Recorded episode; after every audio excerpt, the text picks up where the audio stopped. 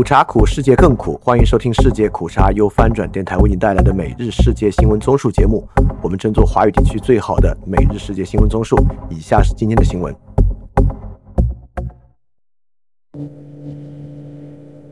以下是今天七月二日的新闻。首先是中国新闻。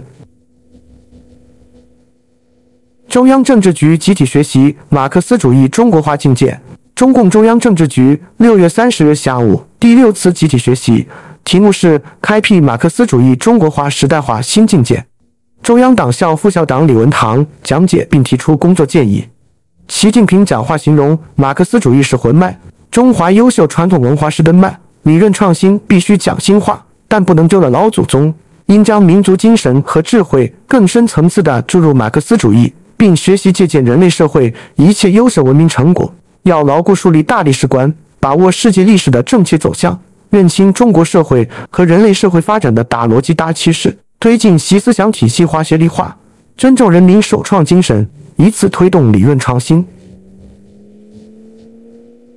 下一条新闻：成都往返香港直达高铁开通。中国高铁星期六首次开通成都往返香港的直达线路，首发列车上午八时四十八分已从成都出发。据央视新闻报道，国铁成都局集团公司星期六首次开行往返香港的直达高铁，成都东至香港西九龙的首发列车 G 二九六三已于上午八时四十八分从成都东站出发。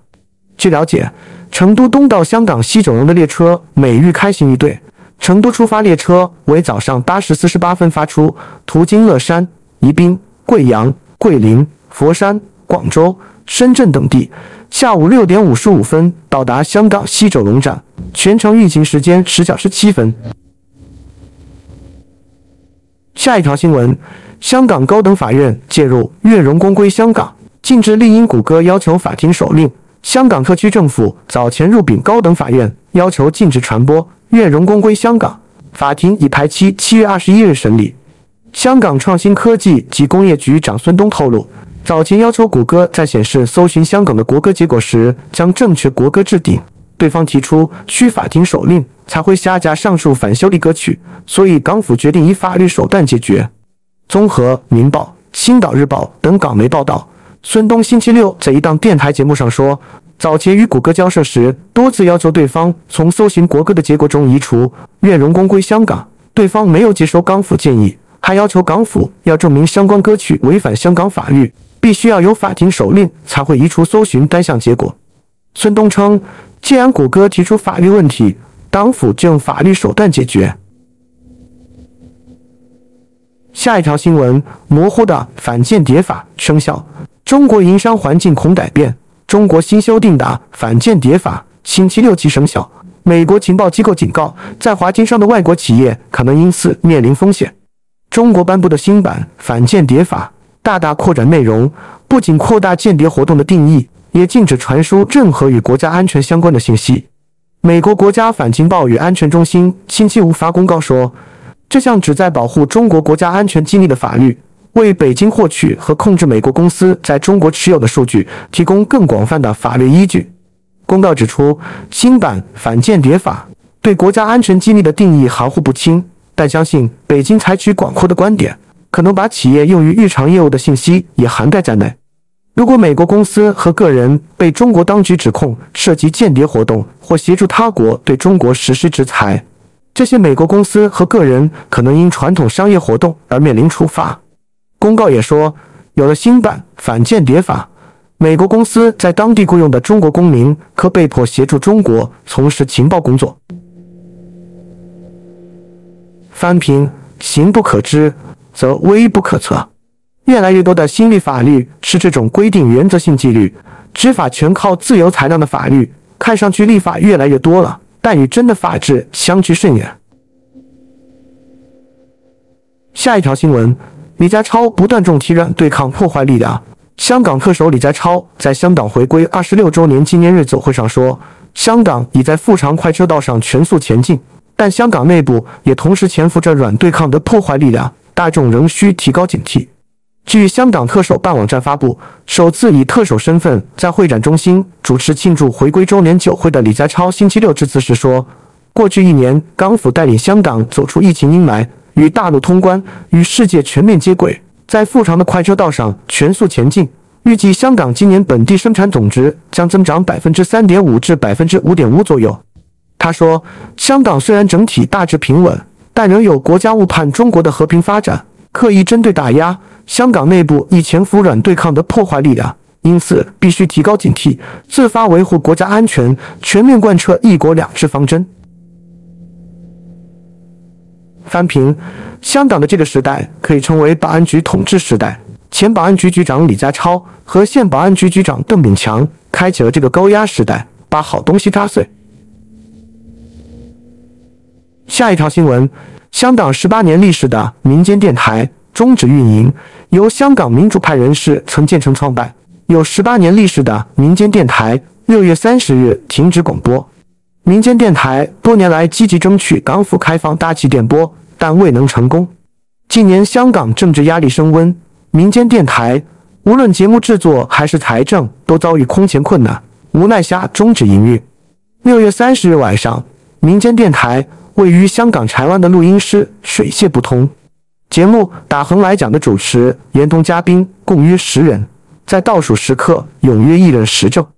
录音室外有数十名义工和听众到场打气。晚上接近九点，电台创办人曾建成在广播中与听众告别。标志这家有十八年历史的电台画上句号。然后是亚太印开新闻：柬埔寨洪芬称不会屏蔽 Facebook，但会驱逐其在解员工。柬埔寨首相洪芬澄清不会屏蔽社交媒体脸书，但同时宣布将驱逐脸书在柬埔寨的代表。综合外电报道，星期五较早时候动言要屏蔽脸书的洪森。晚上再通过即时通讯应用 Telegram 宣布，我无意在柬埔寨屏蔽脸书，但不会允许脸书在柬埔寨有代表。脸书母公司 Meta 的监督委员会星期四建议封禁洪森的脸书和 Instagram 账号六个月，原因是洪森违反了脸书禁止暴力威胁的规定。他今年一月在脸书账号发布视频，声称要党员殴打那些指控他在来临七月二十三日大选中作弊的反对党人士。Meta 监督委员会提出建议后，洪森星期四晚宣布停用脸书，并删掉账号，改用 Telegram 与民沟通。下一条新闻：缅甸军政府称克钦独立军袭击了中国军事人员的车队，不过该少数民族武装组织否认指控。法新社报道，缅军星期六称，一个载有中国军方代表和缅甸军方的车队。星期二前往克钦邦北部的密支那市参加边境安全会议时遭枪击，车队中的第二辆车被射中五次，缅甸安全部队随即回击。缅军发言人佐敏屯说：“我们可以证实，克钦独立军成员袭击了车队。”缅军进一步透露，这起事件没有造成任何人死伤。不过，克钦独立军否认有关指控。克钦独立军上校脑部告诉法新社。克钦独立军没有袭击任何车队。他补充说，自星期一以来，该车队被袭击的附近地区发生了激烈战斗。翻评：这是第二次了。第一次，缅甸军政府指克钦独立军袭击了东盟新加坡和印尼代表的车队，实际上是挑拨缅甸反政府武装与国际力量的关系，希望可以孤立反政府武装。下一条新闻。泰国军政府恐将与中国结盟。泰国军政府分析人士称，泰国最近试图与缅甸军政府重新接触，似乎旨在与缅甸军政府的亲密盟友中国结盟。六月十九日，即将卸任的泰国军政府总理总理巴育主持了东南亚国家联盟成员国外交部长的非正式会谈。二零二一年二月掌权的军政府任命的缅甸外交部长丹瑞也在出席者之列。新加坡。马来西亚和印度尼西亚等东盟一些国家的高级外交官则没有出席。二零二二年八月，东盟成员国外长同意禁止缅甸执政的军政府参加该组织的会议，直到他们在二零二一年四月达成的旨在结束政变后齐整缅甸暴力的所谓五点共识方面取得进展。翻评：这次东盟与缅甸的外长会议就是威权联盟，参与者为泰国、老挝和柬埔寨。这些都是中国的威权主义政府盟友。在泰国还有半个月就要决定国家命运的关键时期，军政府与中国结盟令人担忧。中国已经成为东盟地区阻碍各国民主化进程的关键阻力。下一条新闻：马来西亚取消争议的对非回教女子的穿的罚单。马来西亚地方政府发展部长尼克明指出，该部总监与吉兰丹州哥打克鲁市议会商议后，区议会已取消向一名穿 T 恤和短裤的非回教徒女子开出的罚单。他说，这意味着此事已告一段落，并希望类似事件不会重演。他星期六在霹雳州怡保出席活动后，被记者询问此事的最新发展时强调，马国是多元种族、宗教及文化的国家，地方政府在执法时应理解联邦宪法的本质和精神，也应贯彻互相尊重的态度。下一条新闻：韩总机与侯友谊终于见面。国民党总统参选人、新北市长侯友谊与前高雄市长韩国瑜星期六在活动上首次同台。韩国瑜致辞时呼吁选民集中选票保护台湾，但全程未提支持侯友谊。综合《联合报》《中国时报》报道，在国民党黄复兴党部星期六举行的成立六十七周年庆上，韩国瑜、侯友谊、国民党主席朱立伦和中广董事长赵少康同桌。然后是科技新闻。荷兰政府将更多半导体设备纳入出口管制规定，预计将于九月一日起生效。相关设备出口前需获得许可。荷兰外贸与发展合作大臣利谢施兰纳马赫表示，这些设备可能具有军事用途，此举是为了国家安全。施兰纳马赫还称，受影响的公司和产品数量非常有限。阿斯麦公司称，该公司的部分 DUV 光刻系统需要获得许可才能出口。下一条新闻：推特出台每日浏览数量限制引发争议。在美国社交平台推特将限制用户浏览贴子数量的消息曝光后，有关话题词条“推特崩了”在中国舆论圈炸开了锅，一度登上微博热搜榜前十。据路透社报道，收购了推特的特斯拉创始人马斯克星期六宣布，为遏制极端水平的数据搜刮和系统操纵，推特正在限制用户每天可以浏览多少推文。起初，验证账户的推文浏览限额为每天六千则，未验证账户的浏览限额为每天六百则，新的未验证账户浏览限额为每天三百则。但马斯克后来说，推文浏览限额已分别增加至每天一万则、每天一千则和每天五百则。我们关注财经方面，阿根廷终于开始用人民币偿还外债。阿根廷经济部说。由于美元储备稀缺，阿根廷政府星期五向国际货币基金组织偿还的到期外债中，一部分是以人民币支付。综合发行社和彭博社报道，阿根廷经济部星期五在一份声明中说，阿根廷向 IMF 支付的27亿美元到期外债中，其中有17亿美元是动用特别提款权支付，其余部分则以人民币支付。阿根廷政府发言人说，这一轮到期外债支付没有动用到该国的中央外汇储备。翻平：由于中阿货币互换协议，这就是中国在帮助阿根廷还债吗？这可能会伤了中国其他债务人国家的心。在债务问题上，中国寸步不让，但居然可以直接帮阿根廷还自己其他的债务。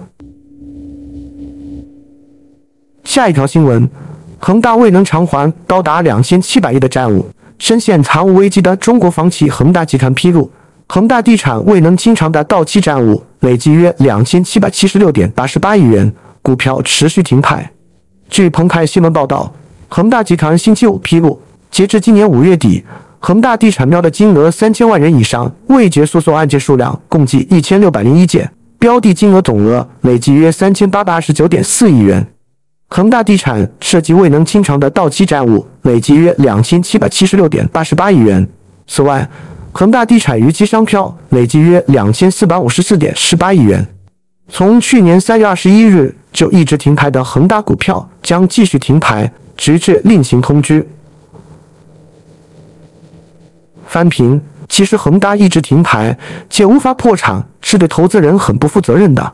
为了完成保交楼，不要引发社会舆情，一直维持着这家公司不倒闭。但也无力无心真正帮助其恢复运营，也没有实际的重组协议和方案，而是逼恒大就像这样死而不僵的收尾，这肯定会导致更大的问题。下一条新闻：中国首个万吨级光伏制氢项目开工。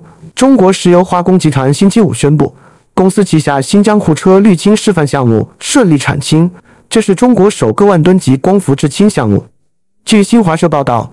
中国石化新兴公司总经理刘世良说：“上述项目利用新疆地区的太阳能资源发电制氢，产出的氢气纯度达百分之九十九点九。”他透露，这项项目建设内容主要包括光伏发电、输变电线路、电解水制氢、氢气储输、公用工程及配套辅助生产设施。上述项目电解水制氢能力达每年两万吨，储氢能力二十一万标准立方米。输氢能力达每小时两万八千标准立方米。然后是俄乌战争。美国参谋长联席会议主席承认，乌克兰对俄军展开的反攻进展缓慢，这是非常艰难、漫长和血腥的过程。任何人都不应对此抱有任何幻想。米利星期五在华盛顿的全国记者俱乐部午餐会上说：“反攻行动正逐步推进。”从容不迫地穿越极艰困的地雷区，每天以五百、一千或两千公尺的速度挺进。他说：“纸上谈兵和实际作战是不同的，在真正的战争中，真的会有人阵亡。前线有真人上阵，军车里也是活生生的人。强烈的炸药会把人炸得粉碎。”米莉说：“我之前已说过，这个耗上六个、八个、十个星期，会很艰辛，非常漫长，会血流成河。”任何人都不应对反攻抱有任何幻想。下一条新闻：西班牙刚接任欧盟轮值主席国，首相桑切斯即访问基辅，以表达欧盟对乌克兰的支持。法新社报道，西班牙从星期六起正式接任欧盟轮值主席，直到今年十二月三十一日。首相桑切斯当天抵达基辅后，预计将与乌克兰总统泽连斯基会面。桑切斯在推特上说。我已经抵达基辅。我希望西班牙担任欧盟理事会主席的第一个动作是在乌克兰进行，并指他将传达全欧洲的团结精神。下一条新闻：泽连斯基警告，被俄占领的扎波罗热核电站仍然存在严重威胁。路透社是报道，泽连斯基在星期六与西班牙总理桑切斯召开的联合记者会上说，存在着严重的威胁，因为俄罗斯在技术上已经准备好在核电站引发局部爆炸。这可能导致辐射泄漏。泽连斯基称，上述信息来自乌克兰的情报部门，但他没有进一步提供细节。乌克兰军事情报部门此前声称，德军曾在该核电厂埋置地雷。下一条新闻：俄罗斯可能一直从中国进口军用无人机。日本媒体日经亚洲经过调查发现，俄罗斯过去几个月以来一直从中国公司进口专门用于侵乌战争的军用无人机。尽管北京当局一再否认有中国军用无人机被用于乌克兰战场，日经亚洲在星期六发表的一篇调查报道中指出，在2022年12月至2023年4月期间，俄罗斯公司从中国至少进口了37架中国制造的无人机，价值约为10.3万美元。而且这些无人机的报关记录上清楚写明“特别军事行动专用”。所谓“特别军事行动”，就是俄罗斯官方给予侵乌战争的正式名称。下一条新闻：白俄罗斯领导人请求瓦格纳雇佣兵训练其军队。白俄罗斯总统卢卡申科邀请瓦格纳集团的雇佣兵来到他的国家，对其军队进行训练。据国家新闻机构 Belta 报道，卢卡申科在周五的白俄罗斯独立日演讲中暗示了这一邀请。不幸的是，他们并未在此。卢卡申科说：“但如果他们的教练，如我之前已告诉他们的，来到这里并传授战斗经验给我们。”我们将接受这些经验。下一条新闻：俄罗斯人焚烧军人尸体以避免支付赔偿金。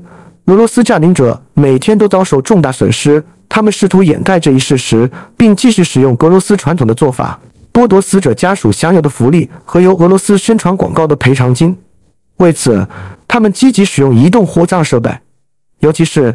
已确定其中一个火葬设备目前在贝尔迪扬斯克港的领地上全天候运行。目前，大约有五十具最近从战争地区运送到当地太平间的死亡俄罗斯士兵的尸体正等待火化。最后是世界其他新闻：美国最高院裁定公民有权不为 LGBT 提供服务。美国最高法院保守派多数星期五裁定，宪法规定的言论自由允许某些企业拒绝为同性婚礼提供服务。这是一项具有里程碑意义的裁决，对性少数群体权利构成打击。自由派最高法院大法官称，星期五的裁决为其时许可。路透社报道，由六名保守派和三名自由派组成的美国最高法院大法官按意识形态以六比三的表决结果，裁定科罗拉多州丹佛地区网页设计师史密斯上诉的职。下一条新闻。法国警方枪击北非裔少年引发的示威活动持续延烧。法国政府星期六在各大城市部署四万五千名警员和装甲车。